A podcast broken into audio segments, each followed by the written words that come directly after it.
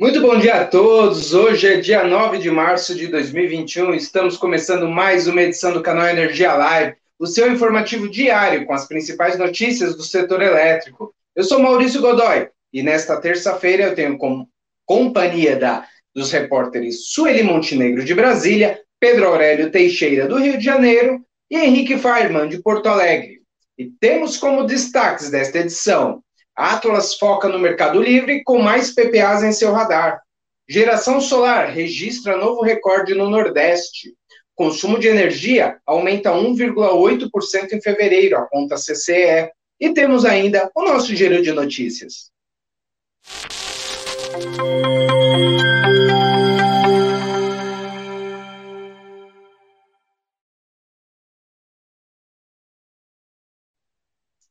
Muito bom dia a todos. Estamos começando mais um canal Energia Live.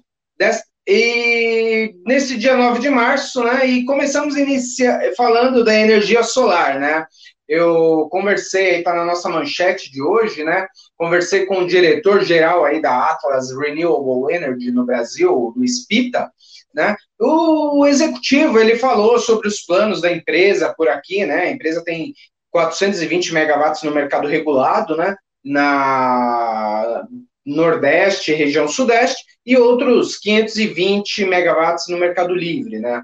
Ah, bom, é, ele me, me, contou, né, que a empresa ela pretende continuar trilhando esse segmento uma vez que espera fechar ainda esse semestre, né?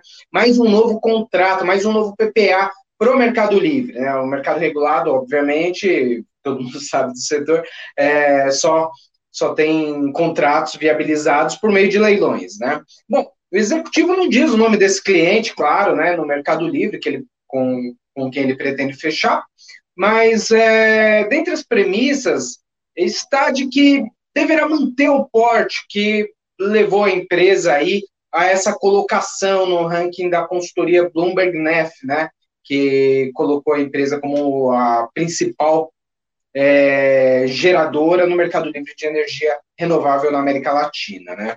O, bom, é, o Pita, ele diz que esse segmento que a empresa aposta é o segmento que a empresa aposta, né? Apesar de olhar para outros nichos, como os leilões de energia nova mesmo, né? Como ele comentou no início. É, inclusive, a empresa cadastrou até 1 gigawatt de capacidade para os leilões A-3 e A-4 desse ano, né? E apesar de que a companhia ainda não acredita que haja demanda para esse ano, né? Inclusive, esse é um tema da minha reportagem especial que está no ar nessa semana, né? Sobre a, o futuro dos leilões de energia elétrica.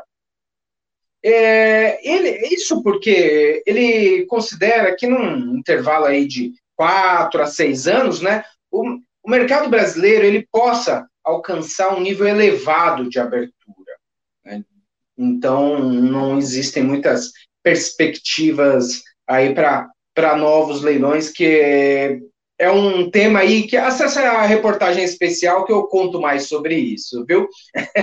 é, bom, a Atlas ela tem um pipeline de 4 gigawatts né, em novos projetos na América Latina, e em construção e em operação são 2 gigawatts de capacidade, sendo 1,5 1 gigawatt e meio no Brasil, né? A, da, a empresa estima que seus investimentos deverão aí é, somar 4 bilhões de dólares aí nos próximos quatro anos, né? Lógico, isso pode variar um pouco, né? Sobre a GD distribuída, o, o Pita não, não mostrou uma, uma certeza muito grande sobre a empresa, sobre o, se a empresa vai é, deve entrar nesse segmento, até porque ele diz que é um, esse é um mercado em que você é um outro, outro mundo, né? Não é, é diferente do, do mercado onde a Atlas atua, que é de geração centralizada, seja no Mercado Livre, né? Como os dois contratos que levaram a empresa aí a esse nível, né? Que é da, com a Dow e com a Anglo American, Anglo American ou nos leilões de energia renovável, de energia nova, desculpe. É um outro ambiente em que eles ainda estudam a possibilidade, enfim, ele é, ainda não há nada certo para a empresa, né? Bom, nesse, ainda falando sobre energia solar, né, o, nesse mesmo dia, o Operador Nacional do Sistema Elétrico informou que o Nordeste registrou um novo recorde de geração dessa fonte, né, chegando aí a 544 megawatts médios na última sexta-feira, 5 de março, né, representando 4,7% da demanda da região. O primeiro recorde, em 2021, havia sido um dia antes, no dia 4 de março, né, quando foram produzidos 541 megawatts médios. Enfim, esse, é, essas foram as informações do desse início aí do canal Energia Live, né? É, eu queria mudar agora de assunto, vamos falar sobre o consumo de energia, né? A CCE divulgou os números preliminares de fevereiro para e para isso eu chamo o repórter Pedro Aurélio Teixeira do Rio de Janeiro.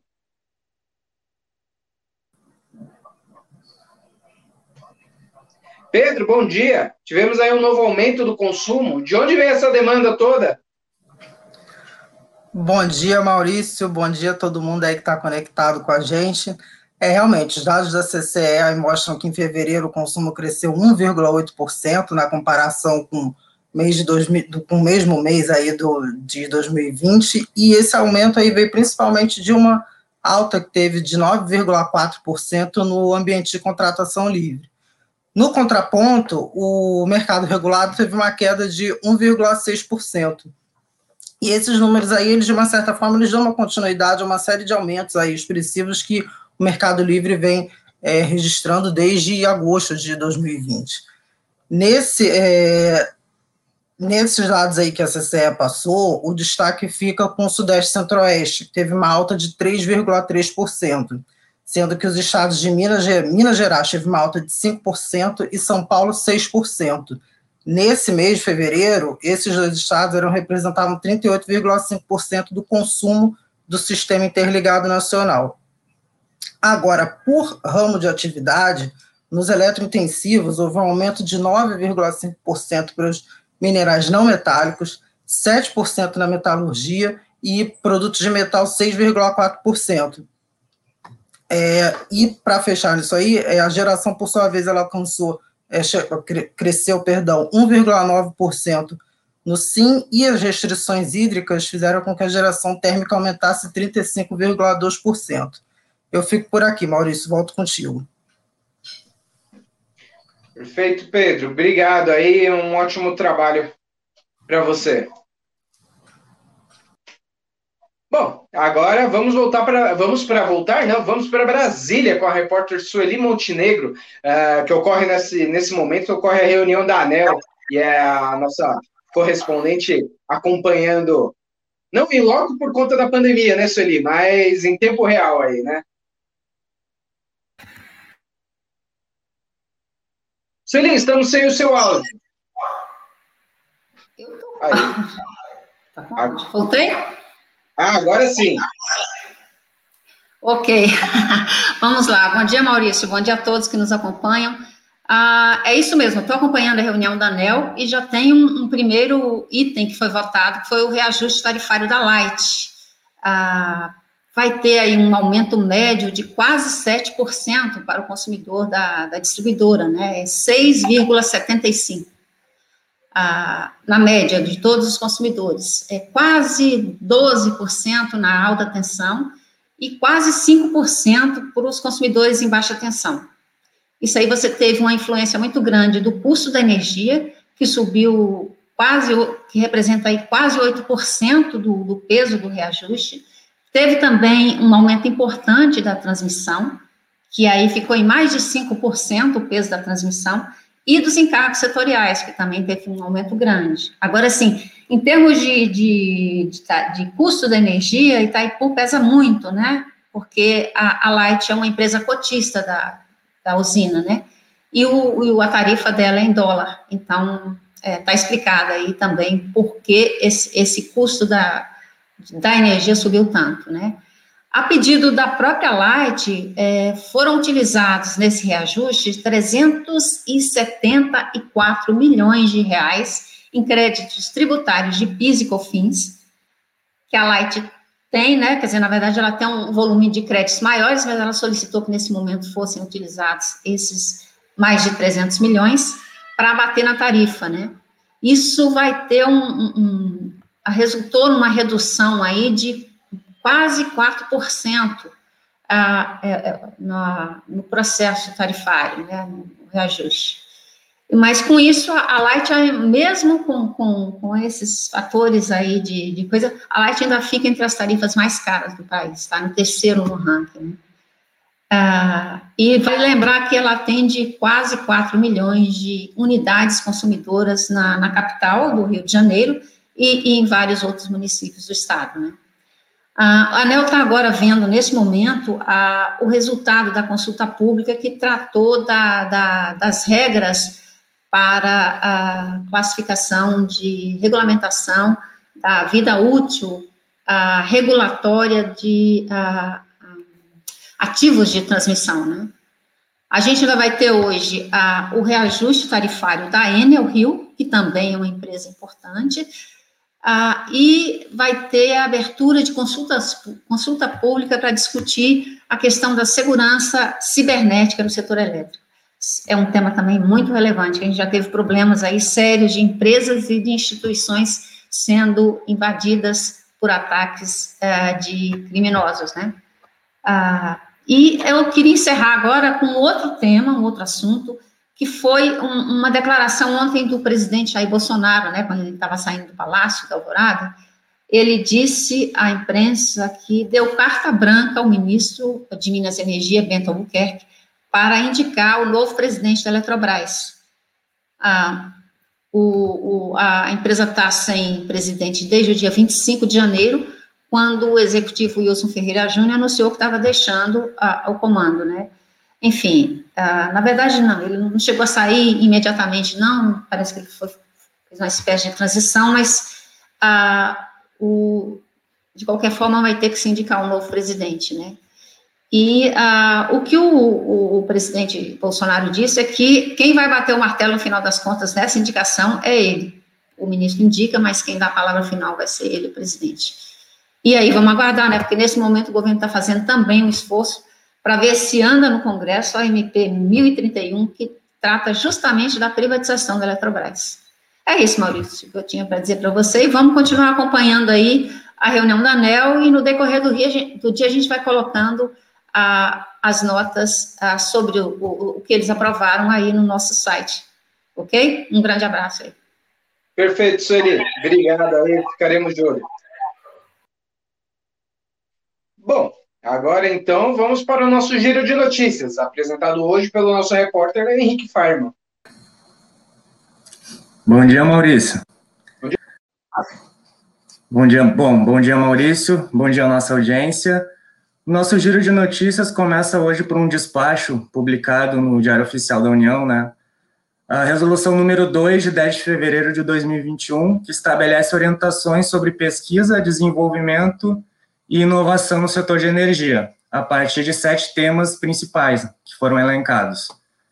Uh, vamos a eles: hidrogênio, energia nuclear, biocombustíveis, armazenamento, tecnologias para geração termoelétrica sustentável, transformação digital e minerais estratégicos para o setor energético. Bom, outra notícia vem da empresa Ômega, que aprovou a emissão de um milhão em debêntures, a operação tem prazo de oito anos e os recursos serão utilizados para pré-pagamento de dívidas de projetos e para capital de giro. Já a Anel Energia anunciou a conclusão de 15 obras no Nordeste, envolvendo subestações e linhas de distribuição, sendo 12 na Bahia e 3 no Rio Grande do Norte. A companhia divulgou que foram aplicados cerca de 3,3 bilhões nesse segmento né, no ano passado, sendo 2 bilhões para a expansão das redes. Bom, esse foi o nosso giro de notícias. Volto com você em São Paulo, Maurício.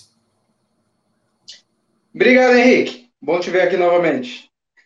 Bom, assim termina a primeira a edição do canal Energia Live dessa terça-feira. E antes de encerrar, fazendo uma surpresinha aí, queria homenagear novamente as nossas mulheres aqui do canal Energia, Sueli Montenegro, que falou agora, e a Vanessa Andrade Carvalho, que está operando aí essas nossas as, a, a, técnica da, que faz esse, esse programa chegar a todos vocês. No canal, no nosso portal a gente tem uma matéria bem interessante onde fazemos essa homenagem a essas duas mulheres que estão aqui com a gente todos os dias, fazendo referência aí a todas as mulheres do setor elétrico pelo Dia Internacional da Mulher, que ocorreu ontem, na segunda-feira. Bom, muito obrigado a todos que nos acompanharam, lembrando aos nossos seguidores que além de assistir ao YouTube, ao vivo, né, pelo Twitter, YouTube e excepcionalmente no Facebook do Energy Solutions Show e Brasil Indie Power, a gravação desses programas, ela também está disponível no nosso perfil do Instagram, que é o canal Energia Oficial, e também em podcast no Spotify. Para conferir mais detalhes sobre estas e muitas outras notícias, acesse o nosso portal canalenergia.com.br. Muito obrigado e até amanhã.